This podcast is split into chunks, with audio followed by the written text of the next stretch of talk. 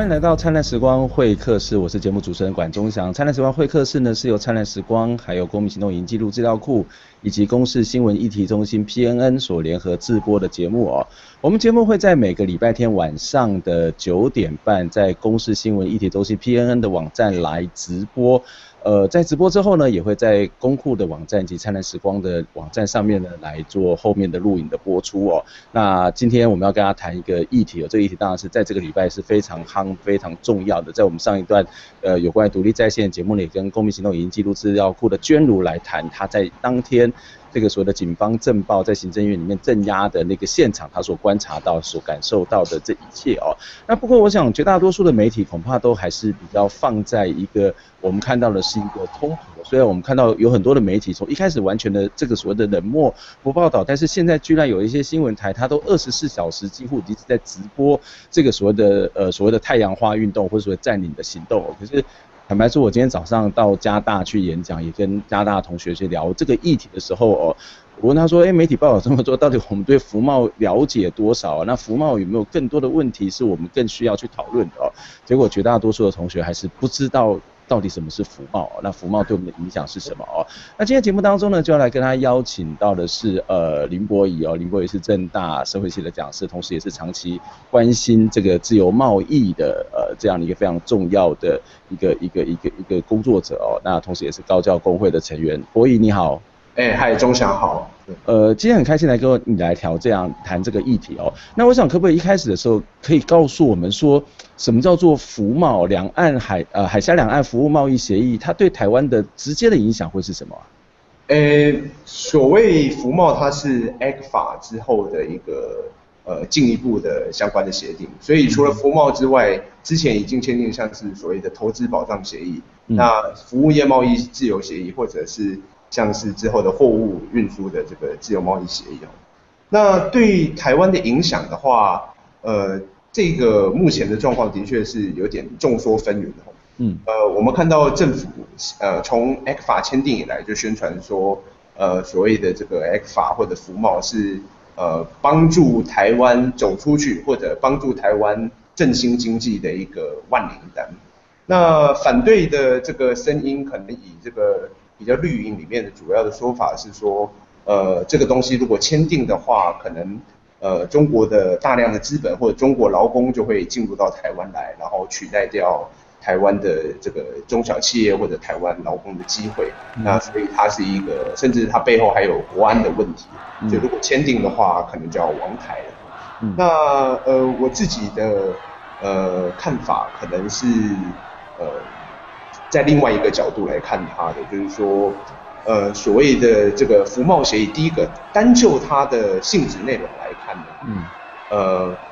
我的判断在整体而言，整体而言，当然可能有一些个别的差别，整体层次而言，它还是会循着一个 ECFA 然后或者甚至从九零年代以来，就是所谓的台湾资本进入到中国大陆这个趋向在前进。嗯嗯。因为对于中国资本来讲，它如果要以获利为逻辑，它有非常多其他投资的地方，例如中国很多二线都市现在都还在发展。我想。台湾对他来讲还不是一个高利润，然后有成长空间。没错，没错。对，那反而是对于台资而言，中国现在一个现在高度发展的这种，像刚才讲二线都市，或者有很多新兴的产业开始私有化，像医疗啦，像这个呃或者一些金融业啦，也开始进行国际开放。那对台资而言，它是一个很有潜力可以获利一个地方。所以中国如果跟台湾签订这个特许的这个服贸的话，其实对于台资继续进入到中国大陆而言，在台湾资本本身而言可能是有利的，但是对于台湾的这个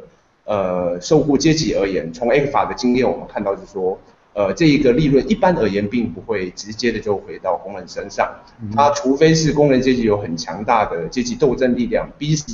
国家不论说是课税，或者是直接劳工透过团体协商，那要求企业把利润分回给劳工。不然，呃，的确，所谓的自由贸易，可能在目前来看，只是对于呃资本一方是比较有利。那对于工人一方，甚至包括对中国大陆的劳工而言，或者他们人民而言，这未必是有利的。因为很多台资会带过去，例如我们看到像郭台铭带过去是这种军事化管理啦，或者台湾美容美发业其实也也曾经带过去一种这种建教合作的剥削的体制啦。或者医疗产业带过去的是这种医美的这种广告行销啊，嗯、对啊，私有化的医疗。那我想这件事情对中国人民，甚至他们工人也未必是一件好事情。嗯，对。那不会特别跟我们谈到这个所谓的交流，其实可能对于所谓的两岸的这个所谓大企业或资本家其实是比较有利，可是对于两岸的这些劳动阶级，一般的老百姓不见得是有利哦。待会我们可以在这部分可以特别再再谈哦。可是呃，我想要知道是说，有人会觉得说，如果我们签订 ECFA 哈，那它对台湾的本地的产业是有利的哦。那对台湾的本地产业到底是哪里有利啊？为什么有利？有利的地方又是在哪里呢？哦、oh，OK，呃，因为其实就我自己的研究或观察，当然它可能也不代表全部，就是说，ECFA 它跟一般目前的所谓国际上很流行的这个 FTA 啊，嗯、在呃它的签订的内容上面啊，是有它的一些特殊性。那我自己的判断是说，中国大陆政府的确基于某一些的考量或原因，或者它的它还有非常多的余裕。所以对于台湾的资本，它还是有存在的一种特殊的某一种让利的存在。所以，所以对他来讲，呃，他去呃在签订这个协议上面，他并没有锱铢必较要到像一般国与国签订 FTA 要呃经过非常长久的谈判。那反而是说，他透过呃给予台资一个比较特许的空间，或有点像他在对待港资一样，是 STEPA 上面也是这样。那所以这样的一个单纯就服务贸易呃贸易的协议来看，呃会使得台湾政府似乎他没有什么拒绝的必要，因为呃如果他完全只考虑资本的利害关系的话，其实呃例如说目前为止的确，例如说以 ECFA 或者说服贸而言哦，呃到底开放有没有让利，我们要评估的一件事情是看说。开放的程度跟它在 WTO 的标准，或者它对其他国家的标准而言，呃，是不是有高于它？如果开放更多，对于这个国家的确，它的资本就可以优先进来，会是一个一个所谓的过去还没有人进来的市场，那就会有优先获利的可能。那的确，截至目前为止，中国开放的这个项目啊，相对于它对于其他 WTO 的会员国啊。它是给予台湾或者香港比较大的空间的，那所以在很多产业你会发现，呃，日本或者美国这些跨国的资本它未必还能进入，但是香港或者台湾的资本是可以进去的。嗯，那相对于台湾，呃，台湾实际上长久以来对于这个跨国资本哦，他们就是一个相当开放的态度，所以我们过去反而是。给予中国的管制是较多的，所以对。对对，所以所以相对来讲，服贸或者 ECFA，尽管有给中国大陆，台湾也同样有给予开放，但是它还是相对于在 WTO 标准之下之下在开放的，嗯。所以简单来讲，其实包括台湾的媒体产业哦，其实我们对外资的限定哦，在各种跨跨国的资本当中，我们对中国的资本的限定其实特别严格。我们特别还有相关的这个所谓的两岸人民关系条例相关的法规去规范他们在广告上面的购买啊，或者是其他的置入性行销等等的这些问题哦。那当然对台湾来讲，他他可能就是觉得说，我们就觉得啊，我们就开放了哦。那可是有人会有一种一种看法是说，你今天开放了哦，虽然虽然两边都开放了，可是两边是一个不对等的市场。这个不对等市场其实应该是这样子谈，一个是说，台湾是一个自由市场，可是中国不是一个自由市场，所以你到这边来进来，然后成立公司，你在这边可以自由的贸易、自由的买卖等等哦，自由的交易。可是到中国好像又有很多层层的限制，不管是潜规则或是一个比较明显的这种所谓的他们在法律上面的限制哦，那这这是一种所谓的公平的自由贸易吗？还是它其实是一种不对等的贸易呢？诶，我我觉得这个要怎么说？其实所有的国家，它基本上进进去进行投资啊，都有相当多的政治关系的考量，才有办法运作。尽管是我们去美国，那我们可能也要有一些，像我们常常知道，美国非常多企业得要做政治游说嘛。尽管它是好像透明的，但是随着政商关系或者所谓政商勾结，我想相信在绝大多数的这些。尤其资本主义运作逻辑越来越强烈的地方都是如此。那比较大的问题是说，呃，我的确台资进入到中国大陆，的确我们过去可能也有发生了很多的问题啦，例如有一些争议未必能解决。但总体而言，我觉得这方面的问题被注意，但是台资对于中国大陆人民造成的伤害却是。常常被忽视了。那呃，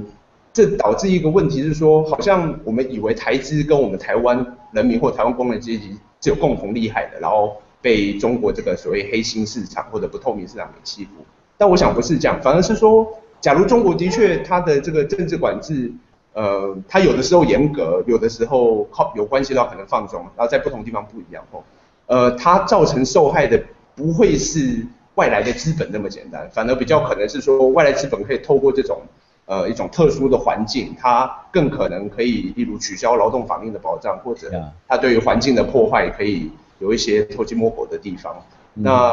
真正受害的是当地的人民和当地的工人。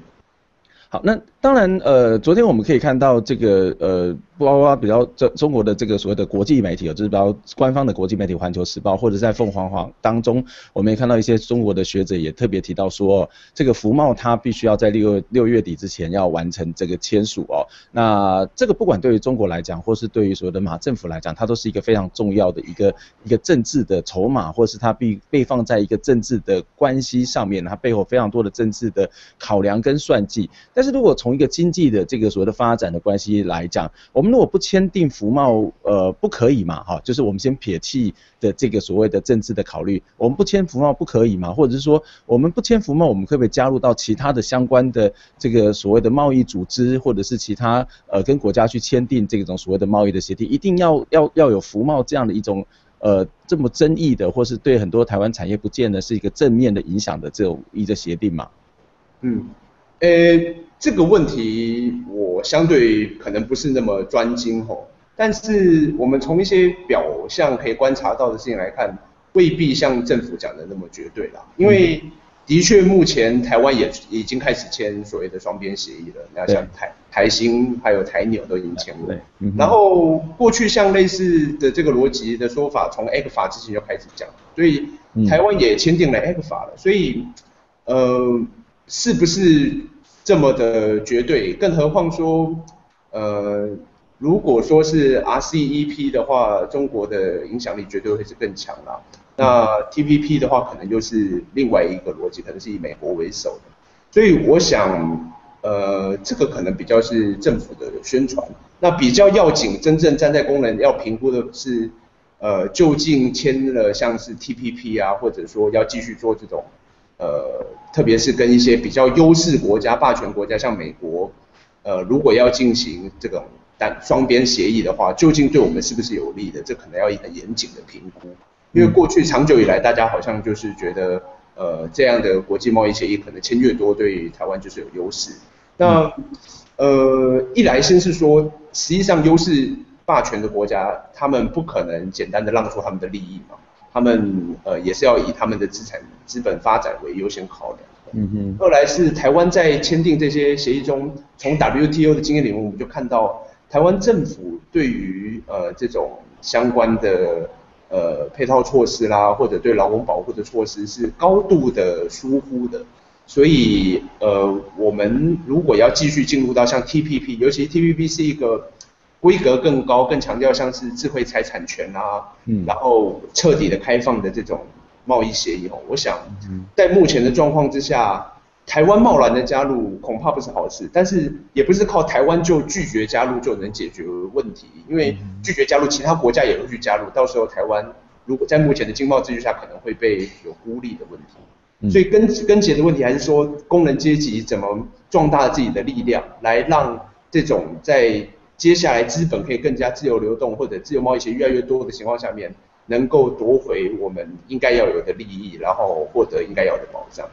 嗯哼，特别是你刚刚强调，不断的强调所谓的工人阶级该有什么样的力量，我想我们在下一段节目当中必须要花更多的时间来讨论这个议题、哦，因为在很多的这种所谓国际之间贸易的协定，特别是大国跟小国之间的协定哦，那通常会获利的就是大国以及两国之间的资本家哦，那但是在于所谓的真正的民众，或者所谓的一般的民众，或者所谓的一般的工人劳工阶级，他们怎么去面对这种状况？那台湾其实是一个很内需市场很小的一个国家，那这个内需市场那么小，那势必要跟所谓的国际之间产生一些所谓的关联哦，或是产生一些互动，它不可能完全的是跟置外于世界。可是，一不然一旦不能置外于世界，是不是会加入到所谓的自由经济贸易的这个逻辑里面哦？那我们该怎么样去面对这样的一个逻辑的关系？怎么样去呃去看待在服贸背后有更重要的一个全球自由经济的一些问题哦？我们先休息一下，待会再回过来请教博弈。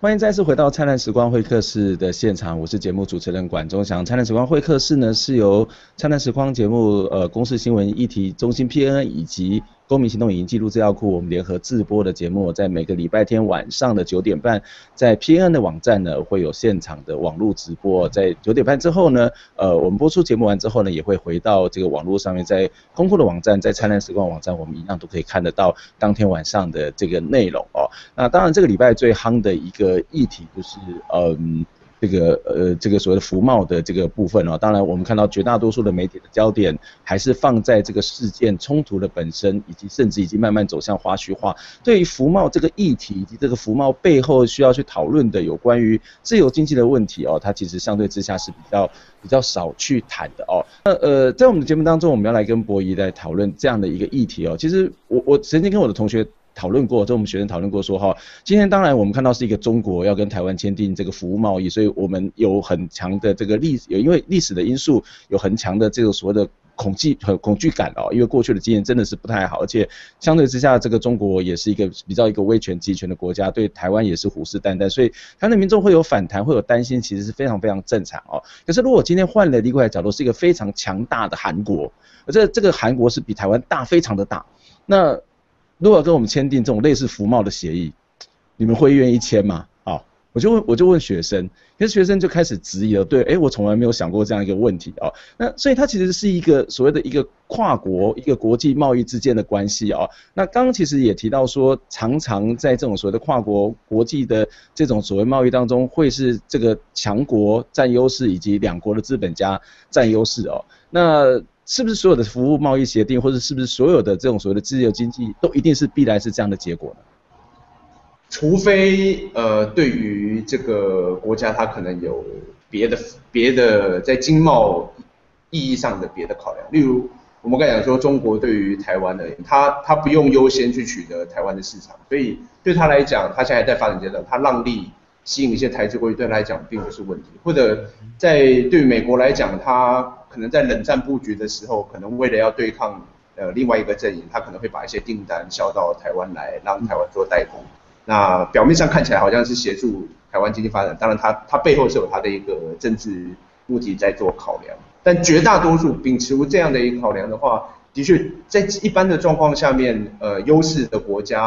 而且这个优势通常会是说它在资本主义上面它发展的比较前面，导致说。它在经济上面，它若有一个相当霸权的位置，然后连带影响到它政治实力，在这种多边贸易或双边贸易上面，它通常都会取得优势。所以像美国它，它在 WTO 里面，它很容易可以设定哪一些呃产业，因为它对于美国可能有帮助，那它可以优先要求它要自由化，例如智慧财产权，在过去可能是比较缺乏保障，但是如今美国它可以透过这个。呃，WTO 的相关的机制，让智慧产权能够落实到各个国家都会有过。那实际上保障的是美国具有先进技术的这些产业能够，呃，等于是向所有的后进国家进行收租。那这个收租尽管会影响到后进国家的产业的发展，甚至影响到，像我们谈到那个艾滋病的医药，可能就因为智慧财产权的管制，导致说它没有办法继续进步来。解救像是非常非洲广大的这个受埃及的影响，嗯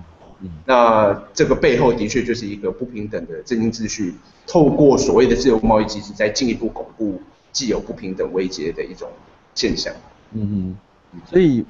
我们有办法拒绝吗？或者是我们就必然要参加吗？呃，坦白而言，呃，如果在目前的秩序来看。我觉得呃，我们与其只是把希望放在全面拒绝，嗯，我们不如把希望回过头来看到一件事，是说，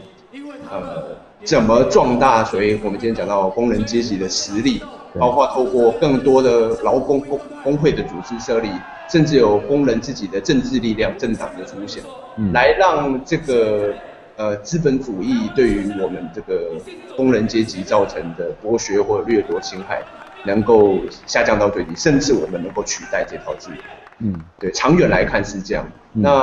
原因是因为，呃，所谓的反对自由贸易的阵营里面也有不同的意识形态。举例子，也有一也有一些很右派的国族主义者，他们会反对自由贸易。对，例如呃说呃，像英国我没看到反对加入欧盟，这个极右派的政党也会反对的，因为他认为稀释了所谓英国人的高贵传统啊，那很多移民可以流进来。那这个不会是跟我们站在同一阵营的，很明显。嗯哼，对，那所以呃，然后反对自由贸易，它也有可能只是保护主义，帮保护国内竞争力不够的所谓的企业能够继续在国内市场苟延残喘。那这样的一种锁国主义或保护主义，也不是站在左翼的人支持。那我想左翼目前之所以会对自由贸易批判，是因为它的确是继续会巩固不平等的世界政经结构，会继续延续。但我们真的要替代这个不平等世界政经结构，不能够只是靠反对自由贸易，它还必须要透过跨国的这个工人阶级的力量才有办法。嗯嗯，这边谈到是一个跨国工人阶级的力量，不过博一刚刚也也说到，这些也许是一个比较长远的啊，因为但是很多时候是我们现在它就必须要面临到的一些问题啊。实际上，我对于所谓的自由贸易，或是对于包括服贸在内的这种相关的贸易协定，我其实是有一个很大的质疑啦，就是说。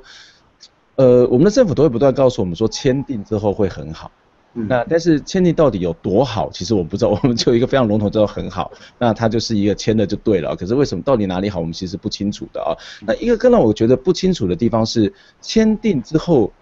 也许对产业本身是有帮助，也许对产业本身是获利的。可是产业的获利不代表这个国家的获利。或是产业的获利，不见得代表是人民同时也会获利。那怎么样让这个产业，假设它必须要签好，那不管是这个跟其他国家的这种所谓的自由贸易的签署啊，或者是我们跟这个所谓的中国的这个服贸的这个签订，假设它必须真的要签，那除了我们刚刚考虑的所谓的国防呃国家安全的因素，或所谓的中国因素等等之外，怎么样让这个签订的结果，它其实是对本地的人民是有利的呢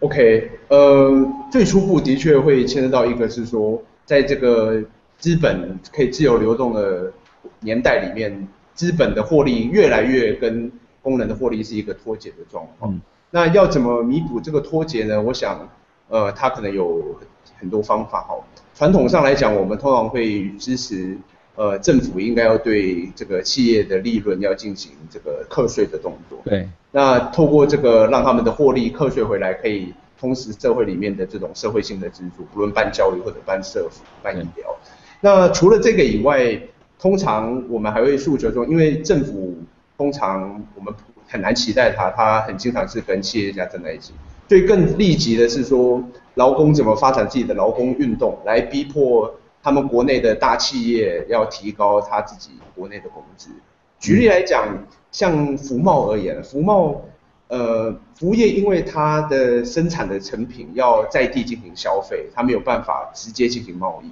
所以所谓的服务业自由贸易居多的状况是说，呃，资本的流动，而不是生产出一个产品跨国的消费，除了少数可以进行电传的以外，那在这样的情况之下。呃，其实资本外流这件事情，并不会使得本地就不需要劳工了。举例来说，统一他到中国大陆去开 seven，他并不会导致他在台湾就要关掉 seven，他还是继续开的。